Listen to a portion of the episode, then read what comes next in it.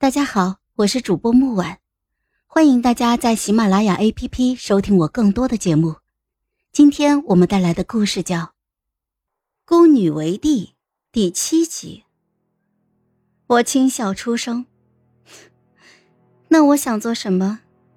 他沉默了半晌，然后一字一句的说道：“存定四极，诛乱除害，立兴治福。”这是皇帝之德。他没有说我想要谋朝为帝，执掌政权。他说我真正想要的是存定四极，诛乱除害，兴利治福。这让我想起那天他在凉亭之下唤我一声嘉宁郡主。原来自始至终都有这样一个人懂我。我按耐住跳动错乱的心绪。眼睛一眯，从袖口就拔出了一把短刀，贴近他的脖颈。叶小公子，你知道的太多了。他微抬下巴，为我露出更多细嫩的脖颈皮肤，然后说道：“阿娘，刀就在你手中，你愿意相信我吗？”我看着他认真的神色，差点就握不住手中的刀。可是我赵佳宁纵然想要为帝，也不会以色换权。哼，我不需要你的帮助。我将他推开，收起了短刀，重新放入了袖中。我看见他的眼神逐渐灰败，踉跄着离开。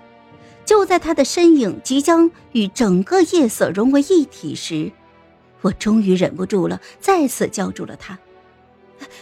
叶之风，他日若我为帝，自然会需要你。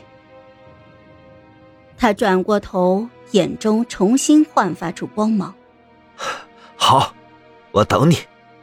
听说皇祖母很快就回京了，是四皇叔派人去请的。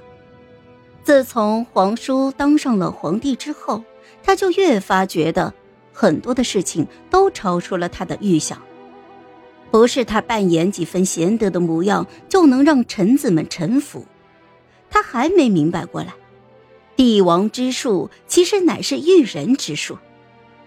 就像这次他把皇祖母请来也是一样的，一开始他以为当上皇帝了就可以为所欲为，他不愿尊敬谁就不尊敬谁，但这天下从来都不是一个人说了算的。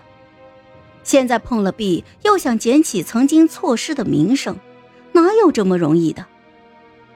皇祖母回来的当日，我站在赵明玉的身后，遥望着宫门次第打开，围车自远处缓缓驶来，车的两侧及后面跟着的是京都十二位。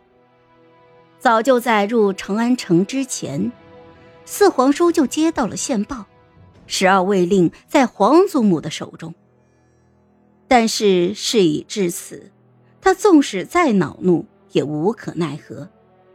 待到围车驶近之后，四皇叔还要亲自走过去迎接皇祖母，但是皇祖母却没有给他这个面子，他绕过了四皇叔，绕过赵明玉，牵起了我的手，带着我越过群臣，登上了高台。然后他忽然举起令牌，高喝一声：“十二位听令，诛拿乱臣贼子！”宫内的禁军将我们护在了后面，而宫外还在源源不断的涌入魏军。一切变故太快了，四皇叔和他的谋逆支持者还未来得及反应，就已被俘住。被刀架着的四皇叔发髻散乱。龙袍也被划出了口子，他青筋暴起，双眼似乎要喷出火来。他指着站在我们一旁的惠太妃母子说道：“你们，你们，竟然是你们！还是朕太仁慈了。”哎，四皇说错了，不是他们，是我。我迎着群臣疑惑的目光，让陶公公拿着圣旨举在了众人的面前。我赵佳宁才是先皇认可的传位正统之人，当我说完，四皇叔再次青筋暴起，怒吼道：“陶喜，竟然是你，一个叛徒奸细！”就连惠太妃都震惊的失了态，忘记了他是属于皇祖母那一派的。他颤抖着手指着我，质问道：“你怎么会是你？你可是女子啊！”哼，为何不能？太子父王故去之后，皇祖父早已看清，贤王假仁，齐王怯懦，还有其他众皇叔，到底哪一位可堪大位？我此话是说给惠太妃听的。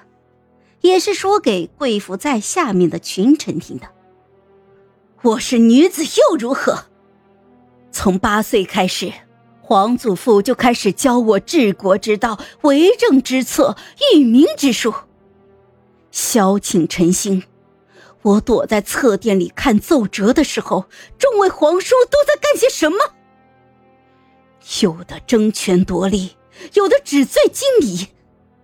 但是皇祖父去世之后，你们都想要这个位置。可是，你们知道这个位子代表的意义吗？我看向跪伏在一角的皇室宗亲，继续说道：“这个位子，不仅仅是一个人的权力巅峰，还代表着整个国家能否和亲海晏、时和岁丰。”说着。我又转头看向了四皇叔，我问：“这个位子，你真的能够坐得住吗？”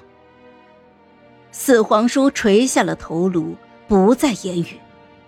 与此同时，赵明玉忽然向我冲了过来，但他还未冲出一步，就被侍卫踢翻在地。他恨恨的看着我：“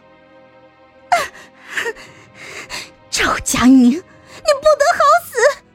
你个贱人，凭什么？凭什么这天下所有的好东西都是你的？哼 不，你没有得到全部。你心心念念的叶之风，他喜欢的是我。赵佳宁，你输了，你输给我了。